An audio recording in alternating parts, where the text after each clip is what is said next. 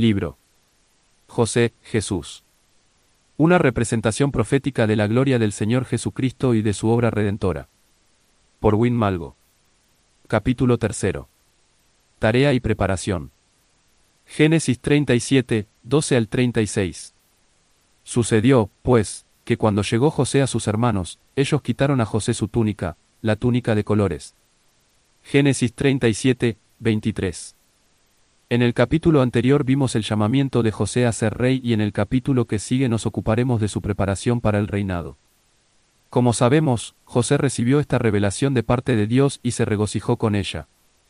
Pero el yo se levantó mucho en José y ya quería ascender al trono inmediatamente. Enseguida contó a otros los misterios que Dios le había revelado. A José le hubiera gustado decir, bueno, ahora soy rey y ustedes pueden inclinarse delante de mí. Pero no así el Señor. Cuando Él llama a alguien a reinar, primero lo prepara. Todos los verdaderos hijos de Dios son llamados a reinar, a ser reyes, como nos lo dice Apocalipsis 5, 9 al 10, y con tu sangre nos has redimido para Dios, y nos has hecho para nuestro Dios reyes y sacerdotes. Pero es menester una preparación para esto. José fue preparado para un triple ministerio, ser rey, sacerdote y profeta. José tenía que llegar a ser rey. Él debía también llegar a ser sacerdote, porque más tarde sería abogado a favor de la vida de sus hermanos delante de Faraón. E iba a ser también profeta porque su vida iba a ser una representación profética de Jesucristo. Para poder ejecutar este triple ministerio José necesitaba una triple preparación. Para poder ser rey, tuvo que ser despojado. El que desea llegar alto, el que quiere llegar a estar muy cerca de Jesús, debe bajar hasta las profundidades. Para llegar a ser sacerdote él tuvo que sufrir. Los auténticos sacerdotes son las personas que atraviesan ellas mismas por muchos sufrimientos. Nuestro sumo sacerdote celestial es sumo sacerdote porque él fue sacerdote y al mismo tiempo fue el sacrificio. Él sufrió. Y como profeta José tuvo que estar en soledad.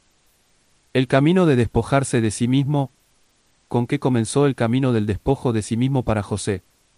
Con una clara misión que él recibió de parte de su padre, tus hermanos apacientan las ovejas en Siquelm, ven, y te enviaré a ellos. Versículo 13. Y en el versículo 14b está escrito cuál fue el camino de José, y lo envió del valle de Hebrón, y llegó a Siquelm. Dios nos ha puesto una meta clara. No andamos en oscuridad, ni tampoco corremos sin saber hacia dónde, sino que andamos en las obras que Dios ha preparado de antemano para que anduviésemos en ellas, como lo dice Efesios 2, 10. Cualquiera que sea la cosa que nos venga al encuentro en el camino que andamos como creyentes, Dios la vio de antemano. Solo debemos tener la disposición de seguirle. Jacob envió a José del valle de Hebrón a que fuese a Siquelm. Igualmente comenzó también la misión del Señor Jesús. En Gálatas 4, 4 está escrito, pero cuando vino el cumplimiento del tiempo, Dios envió a su Hijo. ¿Desde dónde? Desde Hebrón. Hebrón significa comunión le mandó que saliera de la comunión con él. ¿Dónde? A Sikelm. Sikelm significa hombro. ¿Con qué tiene relación el hombro en la Biblia? Isaías 9, 6 nos lo dice, porque un niño nos es nacido, hijo nos es dado, y el principado sobre su hombro. Ahora ya vemos la línea más claramente. Jacob envió a José que saliera de su comunión para el establecimiento de su reino, de su dominio real. Esto es profético. Dios envió a su Hijo Jesucristo a esta tierra para lograr una meta claramente definida, el establecimiento de su reinado. Mientras el Señor Jesucristo andaba en este mundo, inmediatamente proclamaba el reino, exclamando, Arrepentíos, porque el reino de los cielos se ha acercado. Mateo 4, 17. Si todo el pueblo realmente se hubiera arrepentido en el mismo momento en que Jesucristo predicaba el arrepentimiento, Jesús hubiera llegado así que esto quiere decir que su reino hubiera sido establecido inmediatamente en Israel. Pero Dios había preparado un camino más largo para Jesucristo. Como José no podía ir a Siquem inmediatamente, sino que tuvo que dar una gran vuelta para salvar, no solo a sus hermanos, sino también a Egipto y así a todo el mundo de esa época, así también Dios preparó para su Hijo el camino más largo a los gentiles. Jesús vino primeramente para el pueblo de Israel.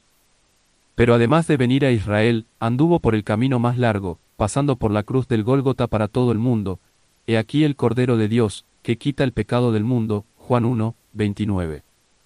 Pero esto no eliminó la meta original. La meta, el establecimiento del reino de Jesucristo, será lograda. En Isaías capítulo 61 vemos descrita en forma muy clara la misión del José celestial. El profeta la ve prácticamente como dos cumbres de montañas que parecen alzarse una inmediatamente detrás de la otra, pero en realidad hay un valle muy ancho que la separa, e Isaías no veía este ancho valle de dos mil años. El Espíritu de Jehová el Señor está sobre mí, porque me ungió Jehová, me ha enviado a predicar buenas nuevas a los abatidos, a vendar a los quebrantados de corazón, a publicar libertad a los cautivos, y a los presos apertura de la cárcel, a proclamar el año de la buena voluntad de Jehová, y el día de venganza del Dios nuestro, a consolar a todos los enlutados. Entre el año de la buena voluntad de Jehová y el día de venganza, ya hay casi dos mil años. Ahora bien es importante que se lea Lucas 4, 16 al 19 en este contexto, vino a Nazaret, donde se había criado, y en el día de reposo entró en la sinagoga, conforme a su costumbre, y se levantó a leer. Y se le dio el libro del profeta Isaías, y habiendo abierto el libro, halló el lugar donde estaba escrito, El Espíritu del Señor está sobre mí, por cuanto me ha ungido para dar buenas nuevas a los pobres, me ha enviado a sanar a los quebrantados de corazón, a pregonar libertad a los cautivos, y vista a los ciegos, a poner en libertad a los oprimidos, a predicar el año agradable del Señor. Aquí se detiene el Señor.